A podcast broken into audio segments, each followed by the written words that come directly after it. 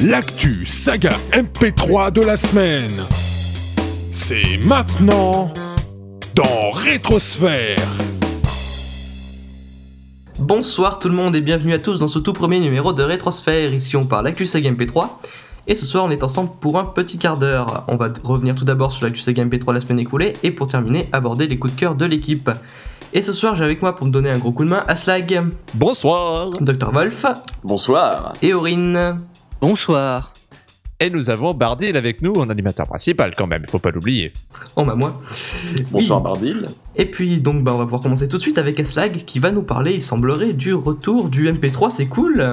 Eh oui, le MP3 c'est cool de Latnel. Ça faisait longtemps depuis février 2010. Alors au fond, pour le MP3 c'est cool, il n'y a pas grand chose à dire, sinon que ce qui s'y passe c'est un racontable, que c'est très drôle, rapide à écouter, bien fait, et que c'est cool. Et si vous voyez pas de quoi je veux parler, pour resituer, le MP3 c'est cool sont des micro-pastilles de 15 à 20 secondes maxi qui expliquent à chaque fois pourquoi les MP3 sont cool, euh, quand on est dans le noir, quand on veut jouer à Mario, faire du poney ou, ou n'importe quoi. Euh, cette semaine, ce sont les pastilles 29 à 33 qui sont sorties et pour les écouter, ça vous prendra pas plus d'une minute trente. Alors, vous n'avez aucune excuse pour vous en priver. Très bien, très bien. Il semblerait que Latnel veuille continuer en cassant un mythe. Et oui, il a enfin sorti un épisode 1. C'est la fin du monde Waouh Spécial. Et C'est donc une parodie de Another World, le jeu de Eric Chahi, un jeu bien français, bien de chez nous, sorti en 92. Et donc, dans cet épisode 1, il reprend euh, l'intro du jeu, ni plus ni moins, euh, avec un peu, à, un peu à sa sauce. Mais euh, donc, ça reste très bon à écouter. C'est euh, quelques bruitages un peu forts par moment, mais c'est pas trop dérangeant euh, à écouter. Ok, euh, on continue avec Dr. Wolf qui va nous parler, il semblerait, d'une énième parodie de Zelda. Alors, c'est pas vraiment une parodie, vu qu'il n'y a pas de jeu Zelda qui reprend cette aventure, mais euh, c'est The Legend of Zelda avec un H de Rafik 076. C'est donc Link qui se retrouve euh, piégé dans le monde réel. Euh, donc ça part d'une très bonne idée. On a tous euh, imaginé Link euh, qui euh, visitait un magasin de chaussures ou quoi. Euh, Là, c'est Link qui visite une, euh, dans cet épisode une bibliothèque. Alors, euh, niveau technique, il n'y a, a pas trop de pop ni de saturation, un peu de bruit de fond à certains moments. Mais ce qui pêche surtout, à mon, à mon sens, c'est le jeu d'acteur qui est mou, mais vraiment très mou. Et l'adaptation, il y a notamment le personnage du facteur, on se demande encore ce qu'il fait là. C'est assez... C'est assez navrant comme, euh, comme saga, c'est vraiment... euh, D'accord, je déconseille fortement. Ok, certains suivront ton conseil, d'autres pas, on verra ça. On enchaîne avec les contes de Fitzgerald, une saga de Fall, donc dans le royaume de la poudre d'escampette, un monde de contes de fées apparemment, comme le dit l'auteur. Fitzgerald se retrouve être un lutin, il est chômeur et comme tous les chômeurs, il doit se rendre au camp de Schwarzenberg. Merci Fall. Et puis la suite, bah faut écouter, ça part l'armée, mariage, changement d'identité, ramonage de cheminée, etc. Bref, donc bah, un scénario qui part un petit peu dans tous les sens, mais qui se suit vraiment très bien. Donc justement, outre ce scénario qui nous tient vraiment en haleine, on peut noter bah, un humour comme il est bon d'en entendre de la part de Fall, des musiques spécialement composées pour l'occasion, ce qui donne un très bon cachet à la saga, une technique où il y a strictement rien à dire parce qu'avec Fall, on est habitué à avoir de la très bonne qualité, très haute, c'est vraiment génial, et on n'est vraiment pas déçu. Et puis bah, on est très vite plongé dans l'histoire, donc à la fin, on ne demande que la suite. Et on enchaîne tout de suite avec Anormal Fantasy de Cladol, il paraîtrait. Oui, tout à fait. Alors, j'ai l'impression que, que je vais devenir le, le critique en chef de parodie de Final Fantasy dans, ce, euh, dans les rétrosphères. Donc, je m'y recolle, donc, comme tu disais, Bardil, avec Anormal Fantasy de Cladal. C'est un épisode 3 et c'est une parodie de Final Fantasy 1. Alors, d'après ce que j'ai compris, parmi les personnages principaux, on a un guerrier, un moine, une mage blanche et un mage rouge, ce qui varie un petit peu dans l'histoire, mais pas tellement dans les voix parce que j'ai eu énormément de mal à la différencier les personnages masculins, ce qui est quand même un peu saoulant. Après, niveau humour, ça peut passer, mais en fait, le problème à force, c'est que après Banal Fantasy Origins de Durendal et Première Fantasy de Ice Dark Ben de la semaine dernière, eh ben, on a tendance à retomber un peu dans le syndrome parodie du FF9 euh, d'il y a quelques années, où, euh, où on dépassait jamais la scène du théâtre. Et donc, on ne sait plus rire des situations à force de les entendre dans différentes sagas, ce qui est dommage. Mais à part ça, c'est quand même un résultat tout à fait correct qui mérite d'être dans le haut du panier de cette semaine. On prendra ce conseil. Enfin, on continue avec des- euh, Stegma, euh, avec Dr. Wolf qui nous parlait de Stegma. Alors, oui, c'est le cinquième épisode de Stegma. Donc Stegma, c'est pas du rigolo, hein. c'est c'est plus euh, tout, se passe dans un univers un peu euh, totalitaire, disons. C'est la, la lutte d'un homme contre son gouvernement. Alors cet épisode est donc toujours aussi bon, toujours aussi, on sent toujours l'intensité dramatique euh, qui s'en dégage, euh, qui est tout, le tout euh, soutenu par un excellent jeu d'acteur. Il y a une seule petite ombre dans cet épisode, c'est une scène, donc qui est euh, très longue, euh, qui s'étire en longueur pour, qui, même si elle est centrale, euh, trop d'importance y est attachée et ça, ça casse un peu tout. Mais si euh, on passe cette scène, on passe un très bon moment à écouter, euh, à écouter cet épisode de Stegma. D'accord, rappelons quand même que Stegma fait participe au concours la saga l'été de cette année. Euh, on enchaîne donc avec, il me semble, Azaltar et l'ambre de lecture de Diwan. Donc, euh, dans, on se retrouve dans un univers Medfan, une ambiance un peu fangienne, avec euh, Azaltar qui se retrouve être un mage noir qui a reçu une malédiction. Bah, il sait plus, il plus lire, il sait plus comment ça marche, euh, voilà. Donc un peu embêtant quand on veut lire des parchemins, ce qui tourne un petit peu en ridicule un héros, un héros noir, comme on a, beaucoup l'habitude avec Diwan, pour ceux qui connaissent les autres sagas. Donc histoire de résumer un petit peu cette saga, donc euh, Azaltar est à la recherche de l'ambre de lecture qui selon lui bah, pourrait lui permettre d'être à nouveau, enfin de, de, d'à nouveau savoir lire, pour pouvoir récupérer tous ses pouvoirs derrière. Donc dans cet épisode, euh, on a Azaltar qui retourne voir son ancien maître pour lui demander de l'aide dans sa quête.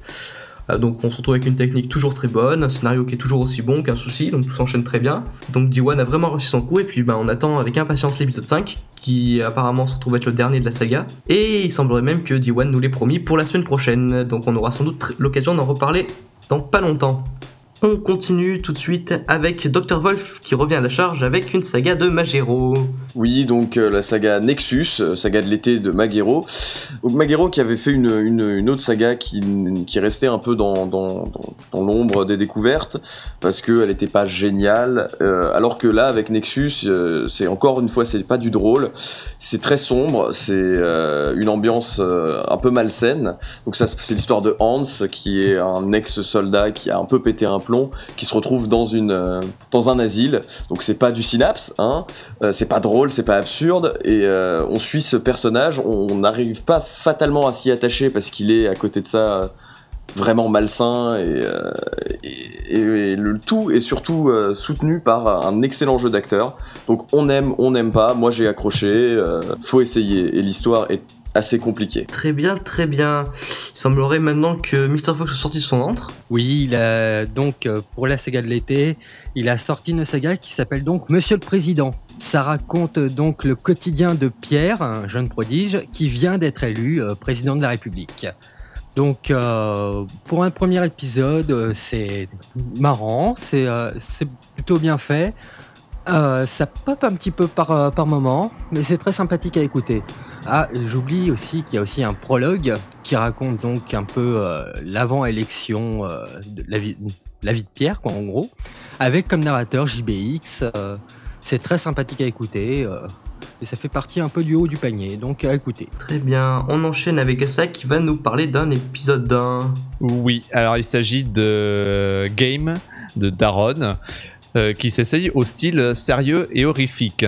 Donc dans Game, un jeune adolescent nommé William se réveille seul dans une pièce et où, pour sortir, euh, se fait torturer psychologiquement par son kidnappeur via un téléphone portable. Alors moi aussi, à la première écoute, je n'ai pas pu m'empêcher de faire un rapprochement rapide avec euh, Faune de Tostaki. Voilà, étrangement.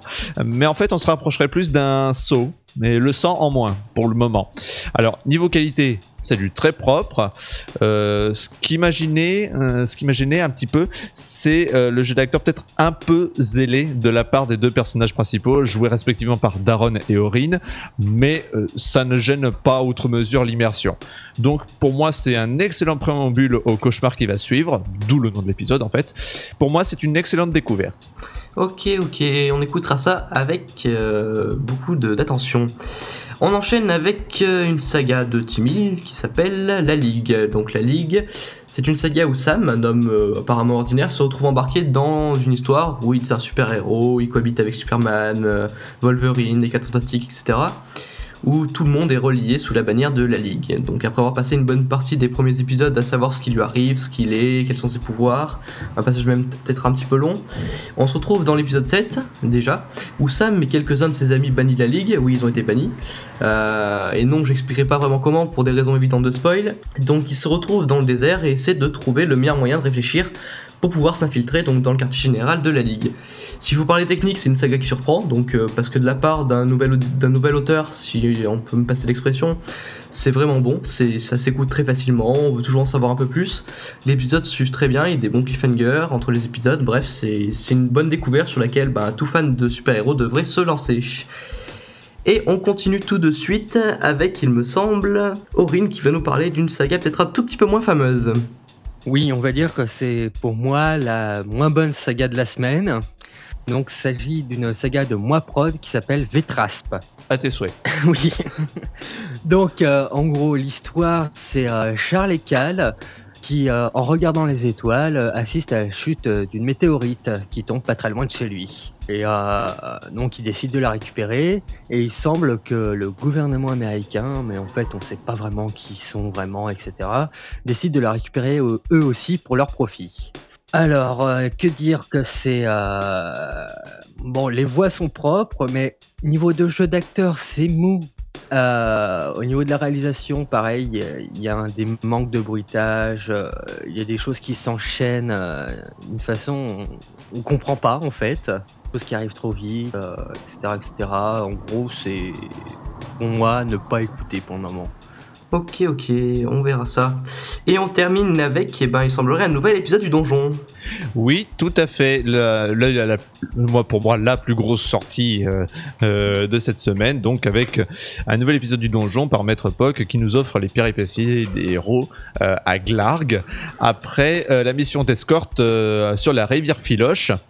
Donc, située dans la couette de l'oubli, hein, je reprécise. Alors, en vrac parce qu'il se passe beaucoup de choses dans cet épisode. On a euh, du passage de niveau, euh, du shopping et, euh, surtout ce qui est intéressant dans cet épisode c'est pas mal de guests avec en vrac P-Wheel, Gorbitux, Silver Cherry, Quam et moi-même suite au recrutement d'il y a 10 jours avec 23 candidats qui se sont entretués entre guillemets pour obtenir un des 5 rôles disponibles.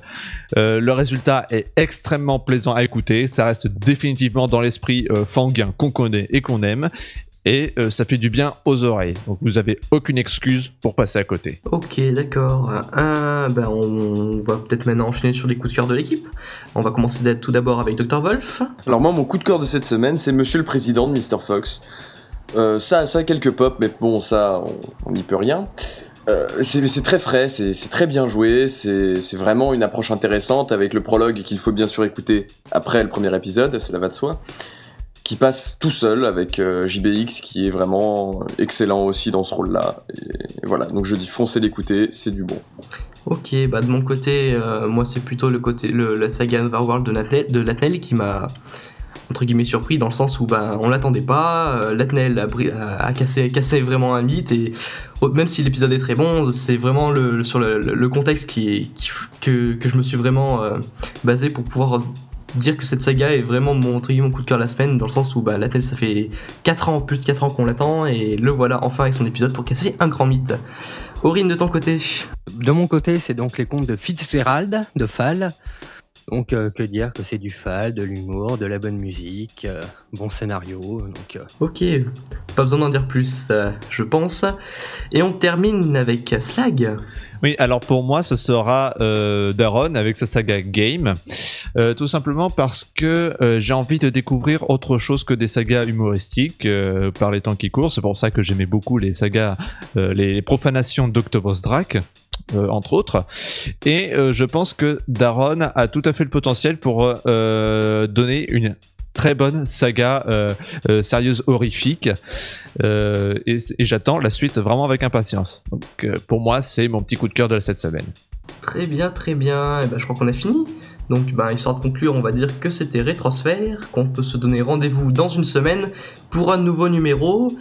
Euh, donc dans quelques instants, vous pourrez retrouver The Gamebox pour tout savoir de l'actualité jeux vidéo. Et derrière, à 21h, vous aurez, vous aurez rendez-vous avec le Synopsball Show, présenté par Asmar, Papillal et BTO, pour parler bande dessinée. Donc sur ce, très bonne soirée à tous sur Synops Live et à la semaine prochaine. Salut En plus. Salut C'était l'actu saga MP3 de la semaine.